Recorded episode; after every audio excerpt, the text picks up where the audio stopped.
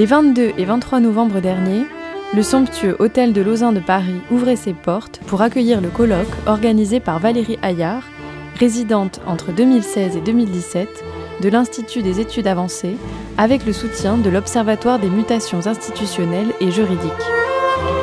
Après une visite du nouveau tribunal de justice de Paris, dessiné par l'architecte Renzo Piano, deux jours de réflexion et de débat se sont tenus pour questionner ce que pourrait être la symbolique judiciaire à l'aube du XXIe siècle.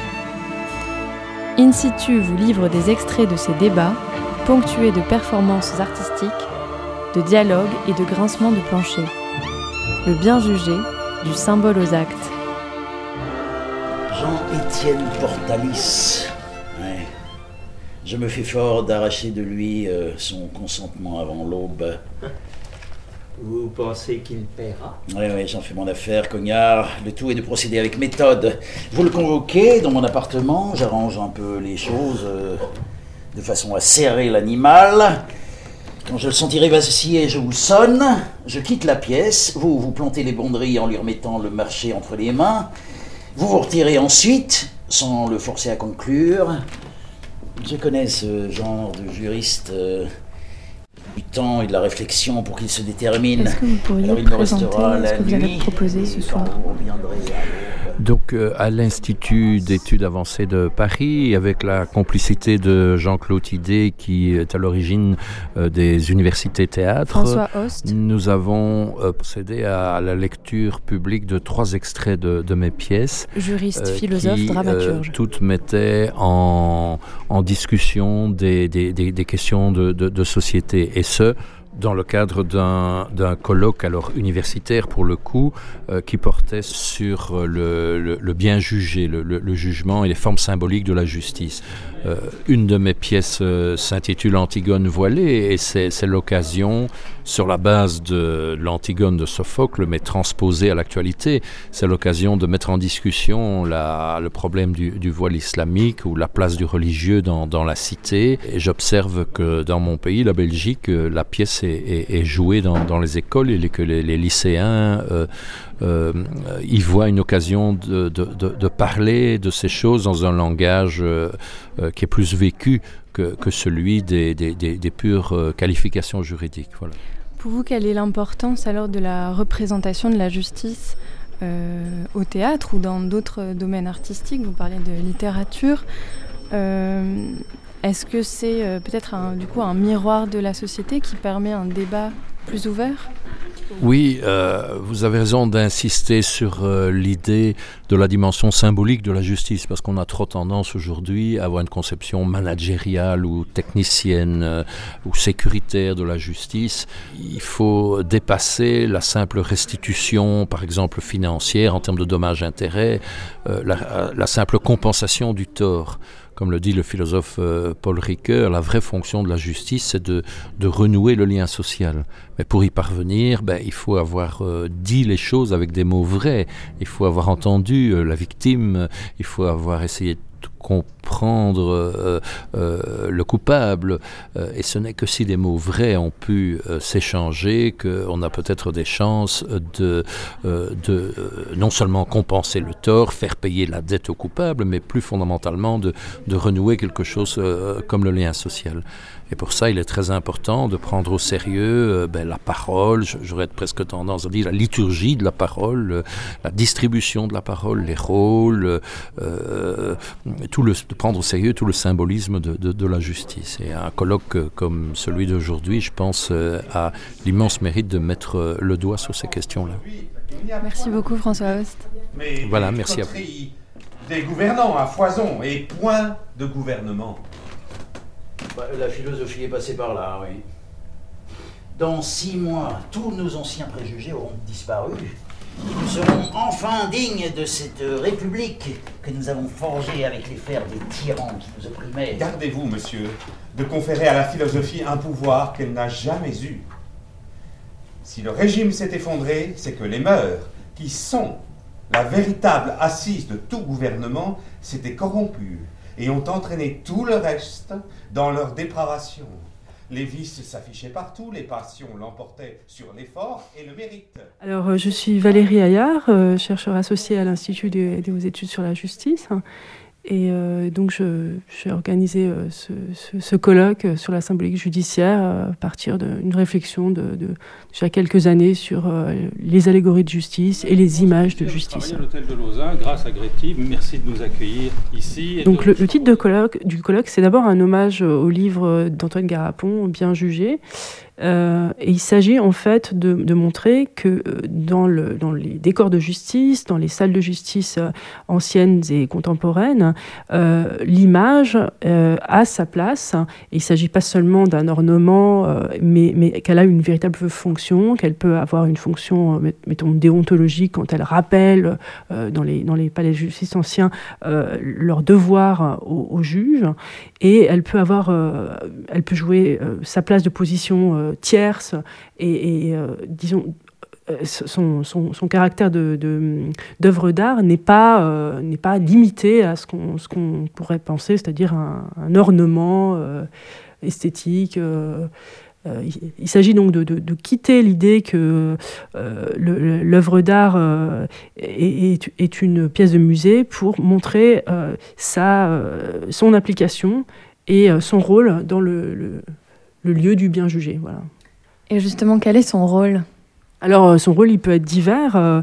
Euh, euh, là, j'ai pris l'exemple d'un bailli de la damnation du juge. Il s'agit là de, rappeler que euh, le, juge n'est pas, n'est pas au-dessus de son, de son, des lois et de son jugement. Il, est, il, est, il n'est juge que parce que lui-même sera jugé, et donc il est, sous, il est, il est faillible, il peut, euh, il peut être damné. Donc représenter la, damnation du juge, c'est montrer la fragilité euh, du jugement, c'est montrer euh, la possibilité de, la faute euh, qui, qui n'est pas seulement, disons, quelque chose qui, tombe, qui tombe du ciel. Hein.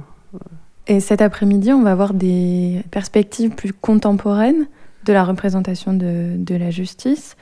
Selon vous, quels sont les défis actuels de la symbolique judiciaire? Alors oui, tout à fait. On a, on a commencé le, colloque euh, par la, visite de, du tribunal de Paris et euh, on a eu une chance immense de, bénéficier du regard aiguisé des, de, des architectes euh, du Renzo Piano Building Workshop. Et en fait, le colloque s'inscrit effectivement dans cette actualité, euh, celle de l'édification du nouveau tribunal. Euh, effectivement, on, on veut pas, la, symbolique peut pas, ne peut pas ne pas être traitée. Hein, disons, on a jugé pendant près de 4000 ans dans la cité, euh, dans, un, dans, un palais qui est un véritable palimpseste de symboles, et euh, on s'attend à ce qu'il y ait une réflexion, euh, disons, extrêmement poussée et, et, très, très articulée sur ce que pourrait être la symbolique judiciaire de, des palais contemporains. Alors c'est un vrai défi. dans le cas du tribunal de Paris, on l'a vu hier, le choix a été fait de ne pas passer par l'icône, mais par le, le, le symbole scripturaire, c'est-à-dire l'inscription en tant que euh, symbole. Euh, ça fait un petit peu penser à, à, au cas de, de, la Cour euh, suprême à Londres. Vous pouvez expliquer, développer inscription sculpturale Scripturaire. C'est-à-dire, euh, c'est-à-dire, c'est un texte, un texte fondamental, par exemple la Déclaration des droits de l'homme, qui sera inscrit euh, en tant que texte dans euh, les palais pour orner le, palais de justice. Donc, ce sera non pas une icône, euh, il ne s'agira pas de, de, se contenter, euh, de, faire, de, se contenter de faire une symbolique euh, imagée hein, qui passe par l'image, mais plutôt par le texte. Et c'est un choix qui a été, qui a été décidé. Euh, la symbolique, elle s'inscrit bien sûr aussi dans l'architecture. Hein. Il y a toute une, une construction euh, symbolique euh, dans l'architecture la, dans telle qu'elle est présentée aujourd'hui. Et, c'est vrai que c'est ce qu'on a appris euh, hier euh, pendant cette visite euh, du, tribunal. Donc en, gros, un peu pendant ces deux jours, vous faites un lien entre la symbolique à la fois de l'architecture et de l'art dans la représentation de la justice. Voilà, on a ouvert euh, très largement la question de la symbolique judiciaire à divers matériaux, à diverses approches, euh, que ce soit donc euh, une conservatrice de musée, des historiens d'art, des historiens du droit, et il s'agissait de s'interroger vraiment dans un vraiment un questionnement très très vaste sur qu'est-ce qu'une une bonne image de justice? Est-ce que alors il y a toute la tradition effectivement iconique, mais il y a aussi l'idée que la justice ne peut pas se passer de rituel et que le rituel judiciaire judiciaire en soi fait image, et donc ce sont peut-être des choses éphémères, mais qui méritent aussi une, une, étude scrupuleuse.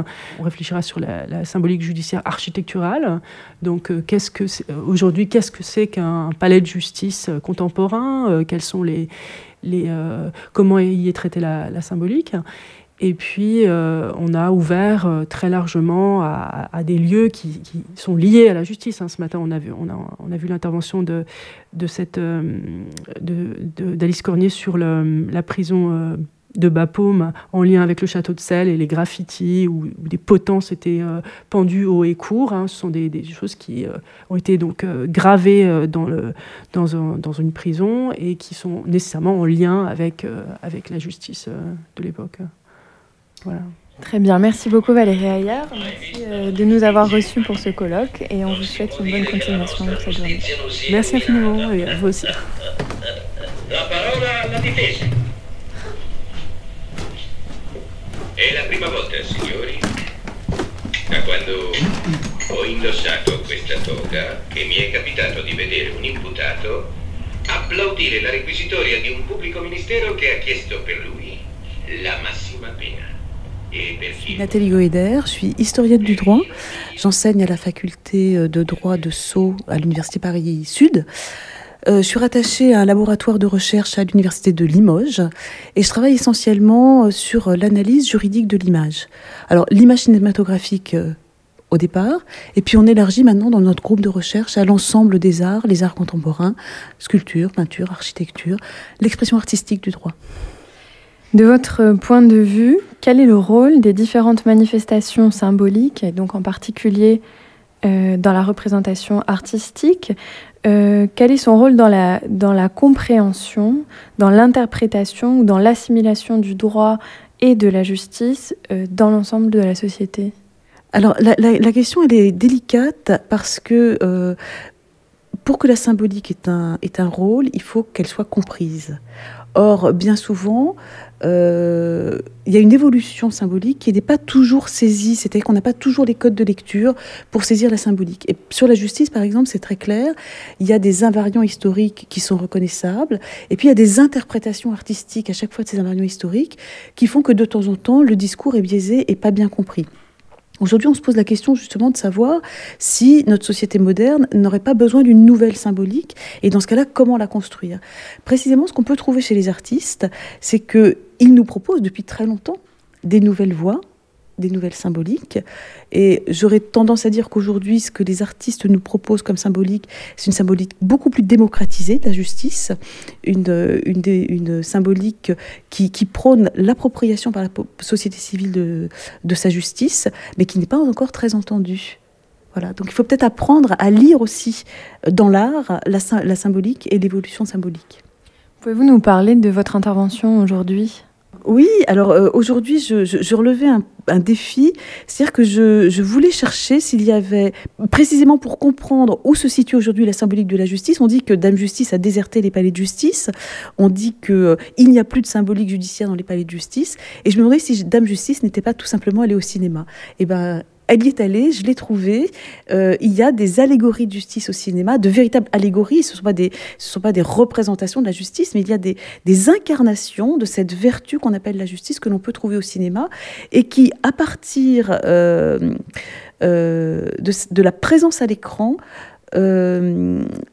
supporte un discours autonome. Ça, ça me paraît être quelque chose de très important, c'est-à-dire que l'allégorie au cinéma n'a pas nécessairement un rôle dans le déroulement de l'intrigue, elle a un rôle comme support d'un discours symbolique qui pourrait être un référent mythologique.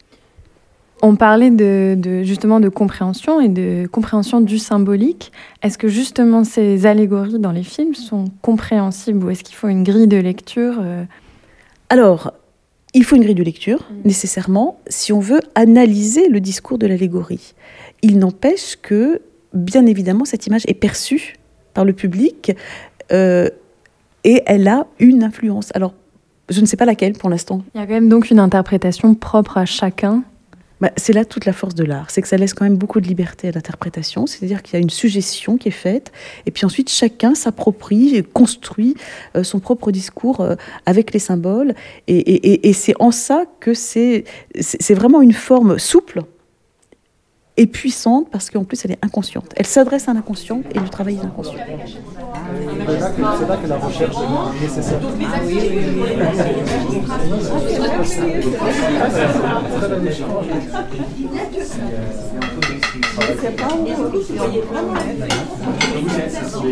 Donc je suis Ninon Maillard, je suis maîtresse de conférence en histoire du droit à l'université de Nantes et je fais partie d'un groupe de recherche qui s'appelle le GRIMAGE, le groupe de recherche en analyse juridique de l'image. Euh, nos travaux sont euh, publiés et mis en ligne sur euh, le site Image, hein, sur la plateforme hypothèse.org. Voilà. Pourriez-vous nous faire un bref résumé de votre intervention de ce matin?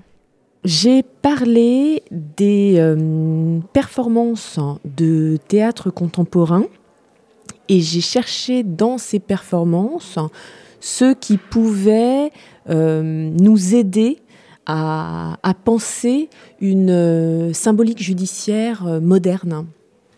Et selon vous, pourquoi les artistes s'intéressent à la représentation de la justice?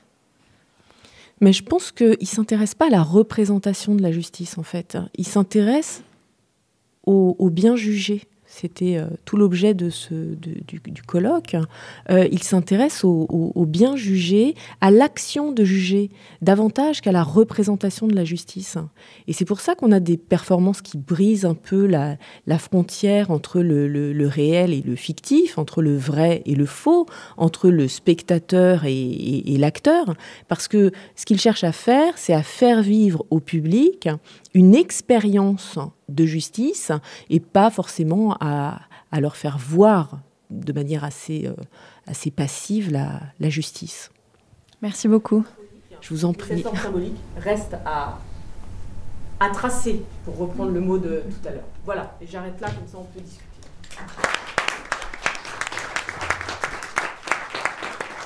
Bonjour, euh, je suis historienne de l'art. Caroline Berman. Euh, je travaille à Florence dans le l'Institut allemand euh, de l'histoire de l'art. Euh, et euh, oui, j'ai un projet de recherche, il s'appelle The Numbers of Images, avec un groupe de, des doctorants qui travaillent sur la, la manifestation et l'iconologie du droit. Quel était votre sujet de présentation aujourd'hui sur ce colloque? J'ai parlé euh, de l'architecture juridique euh, en, Allemagne après, la guerre. Euh, c'est la Cour fédérale constitutionnelle de l'Allemagne qui a une architecture transparente, très légère, très, très importante pour la fondation de l'État allemand. Et j'ai parlé de l'idée symbolique de la transparence en général aussi. Alors la transparence euh, est conçue comme euh, quelque chose de très positif qui euh, ouvre les portes de la justice à une compréhension plus publique, au public et aussi à les personnes qui sont pas font pas part de ce système. Et la transparence est dans le même temps, c'est une idée euh, qui euh, a plutôt le, valeur d'une symbole qui doit être critiquée parce que euh, la matérialité, de, comme les verres grands, les grands façades en verre qui réfléchissent l'extérieur, qui font voir l'intérieur d'un bâtiment juridique, sont pas du tout toujours euh, la même chose comme euh, vraiment la pratique euh, du droit. selon vous, peut-on vraiment voir ce qui se passe dans un tribunal aujourd'hui? Et moi, je crois c'est une grande... ça fait part d'une idéologie très spéciale parce que on peut pas, c'est pas possible de voir qu'est-ce qui se passe dans, un bâtiment euh, si complexe comme, euh, comme un cours. Alors, on doit avoir l'idée euh, du process de la de, l'ordre de cette cour. Sinon on voit des personnes on voit des des, choses euh, qui on comprend pas. Alors la transparence est plutôt une une idée qui fait pas voir vraiment la complexité de, du droit, je pense. Et dernière question, selon vous, est-ce que l'art peut matérialiser d'une certaine manière la fonction symbolique de la justice? Alors, je pense que l'art a un rôle dans ce euh, système du droit euh, spécial parce que c'est une traduction dans une manière très différente, dans, dans, euh, dans l'esthétique, dans, dans, les formes, tout l'autre chose que le le droit, normalement, comme le droit normalement se représente dans le texte, dans la performance des juristes, la performance du juge. et, je pense que l'art peut réfléchir sur cette problématique. c'est pas un reflet, c'est pas l'art, c'est pas le miroir qui reflète sur euh, la justice, mais l'art euh, peut euh, faire voir autre complexité et autre face.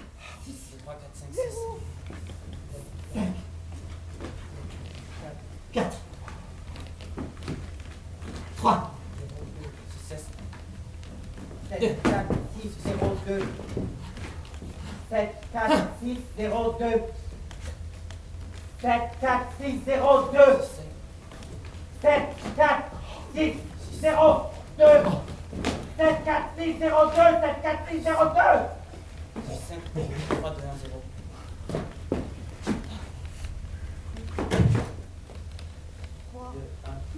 6, 5,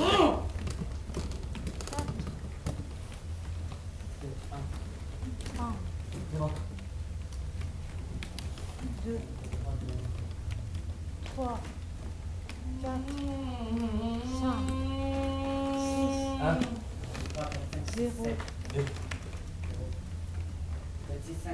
2, 2, 1, 0. Julien Serroussi, euh, euh, j'ai travaillé à la Cour pénale internationale pendant 5 ans sur un seul procès, le procès Katanga euh, et Ngujolo, qui s'est déroulé dans l'est du Congo, euh, en Ituri. Euh, le procès portait sur une attaque euh, qui s'est déroulée le 24 février 2003. Donc 5 ans sur une attaque qui s'est déroulée sur un jour, qui a fait euh, une centaine de morts et qui a occupé les débats de la Cour pendant 5 ans et qui a constitué le premier jugement définitif de la Cour pénale internationale.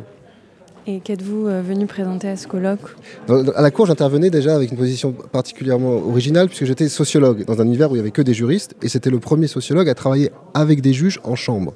Le but était ici de travailler euh, sur les faits de l'affaire pour que les juges aient une meilleure appréhension euh, des faits. en quittant la Cour, j'ai voulu un peu partager cette expérience euh, et euh, je me suis associé à Franck Lebovici, euh, qui est un artiste, pour faire un travail à partir des matériaux du procès Katanga et Ngujolo, des matériaux, des preuves déposées pendant le procès à la Cour pénale internationale. le but de ces, de, ces matériaux étant de, les travailler, de proposer une œuvre, à la fois un livre et une installation artistique dessus, que, que Joël Ubrecht a eu la gentillesse de venir présenter aujourd'hui. Voilà un livre publié en 2016 donc, qui s'appelle Bogoro. Et qui est aux éditions Qui est aux éditions Questions théoriques. Et donc, qui est un extrait, qui est un ensemble d'extraits de transcrits sur lequel on insiste particulièrement sur, disons, euh, trois, deux dimensions. La première, euh, tous les décalages culturels qui peuvent exister entre le juge et les témoins. Euh, et, la, et, le deuxième, et le deuxième point, tout le dispositif sociotechnique qui permet à la justice de fonctionner, en essayant de montrer comment la narration judiciaire en est aussi très dépendante. Alors, ce, pourquoi, pourquoi dans ce livre il n'y a absolument aucune image? Était-ce un parti pris Alors euh, oui, c'est un parti pris parce que euh, on a réservé les images à une, deuxième déclinaison du même projet, puisqu'en fait ce projet, c'est un seul projet mais en plusieurs déclinaisons, qui est une installation qui s'appelle Muzungu. Alors Muzungu veut dire en, swahili les gens euh, qui tournent en rond, ça veut dire littéralement ça, mais c'est aussi le mot pour désigner les blancs en Afrique, Et on a utilisé cette expression pour retranscrire un peu l'égarement des juges, parfois devant les faits qu'ils ont à juger. Et dans cette installation, on utilise à cette fois à la fois les transcrits et la preuve documentaire, avec tout un système de, tags euh, qui permet aux visiteurs de circuler dans, dans l'épreuve euh, en choisissant par exemple le tag uniforme ou le tag milice ou le tag enfant soldat et de comprendre les événements, de comprendre comment la justice internationale s'invente aussi aujourd'hui et dans lesquelles contraintes elle travaille. Merci beaucoup. Merci à vous. Muzungu constitue, pour reprendre une formule de euh, Lebovici et Serroussi, la version installée de Bogoro. Alors, euh, Bogoro, c'est euh, ce livre. le titre se réfère, et je salue Franck Lebovici qui, qui, arrive, et nos deux artistes sont, là. Le livre Bogoro se réfère au nom de la localité qui a été attaquée euh, c'est un livre donc, de 352 pages qui présente successivement la liste des protagonistes du procès, euh, ensuite la liste des témoins euh, retenus par les auteurs. Je ne sais pas si je suis sur la bonne. Oui, c'est bon, voilà la liste des témoins, on la voit. la table des matières, les dix charges de l'acte d'accusation. Et puis... je suis Franck Lebovici et avec Julien Serroussi, nous avons fait ce livre qui s'appelle Bogoro et qui traite d'un des premiers procès de la Cour pénale internationale sur des événements qui sont passés dans l'est du Congo en Iturie. Quel a été votre rôle en fait à la création de, ce livre? Je viens d'un courant de la poésie qu'on appelle la poésie objectiviste et euh, qui a comme particularité de ne pas écrire ses propres phrases, de ne pas produire ses propres énoncés, mais de travailler quasiment exclusivement à partir de matériaux préexistants. Euh, dans ce courant de poésie objectiviste, dont un des, représentants les plus connus est Charles Reznikov, poète américain, euh, il y a un sous-courant qui travaille aussi en particulier sur les, matériaux juridiques, les matériaux de procès. Euh, aujourd'hui, vous avez des gens comme Vanessa Place, qui est avocate à Los Angeles. Il y a tout un courant comme ça. Et alors, d'un point de vue très pratique, au quotidien, mon, mon travail était à partir des, témoins clés que euh, Julien m'avait pointés, je faisais une première sélection des passages qui me semblaient pertinents. Euh, une fois que j'avais réuni euh, une masse critique que je jugeais suffisante, je la montrais à Julien, qui la relisait et qui me pointait les passages qui lui semblaient intéressants, ou à l'inverse, euh, qui me pointait les lacunes ou les manques par rapport au procès euh, dont il avait été partie prenante, en me disant cette partie, c'est très intéressant aussi pour des juristes. Cette autre partie, si tu ne la mets pas dans, les, dans les, tes prélèvements, euh, il manque un moment clé du procès. Et donc par une série d'allers-retours, on faisait des ajustements tels que, en fait, le, la lecture puisse être pertinente pour plusieurs euh, types de regards. C'est-à-dire il fallait que ça tienne la route à la fois pour des juristes, il fallait que le matériau soit suffisamment riche pour des anthropologues ou des sociologues ou des historiens, et il fallait, dernière couche, que euh, ça puisse fonctionner comme un livre de poésie. Donc si vous voulez, on est à l'intersection du droit, des sciences sociales et de la poésie, et il fallait que les trois types de lecteurs puissent s'y retrouver dans le livre des fois des conceptions qui, bien que ce ne soit pas dans les statuts, estiment que le juge ne doit pas se renseigner. Ah, c'est pas, il se renseigne pas, c'est uniquement des instruments qui permettent de traiter leurs matériaux. Et on travaille de façon très, je dirais, low-tech, dans le sens où avec des, surligneurs stabilo euh, et des, des, des, systèmes de punaises et d'étiquettes, ils peuvent manipuler différemment les matériaux. Vous voyez? C'est-à-dire qu'on est à un niveau. Ah, mais moi, j'en critique pas du tout. Non, non, non. je, partage. Oh, c'est-à-dire qu'on se met à un niveau. Ce que je veux dire, c'est qu'on se met à un niveau infralégal. C'est dans les pratiques ordinaires de travail, la façon dont vous allez classer les choses. On a eu en Sierra Leone un juge qui s'est fait exclure parce qu'il avait. Merci à François Host, Valérie Ayard, Nathalie Goder, Ninon Maillard, Caroline Berman, Joël Ubrecht, Julien Serroussi et Franck Lebovici. Émission coordonnée par Léa de Lyon, avec à la réalisation Léobardo Pérez. Retrouvez toutes nos émissions sur radio.amicus-curiae.net.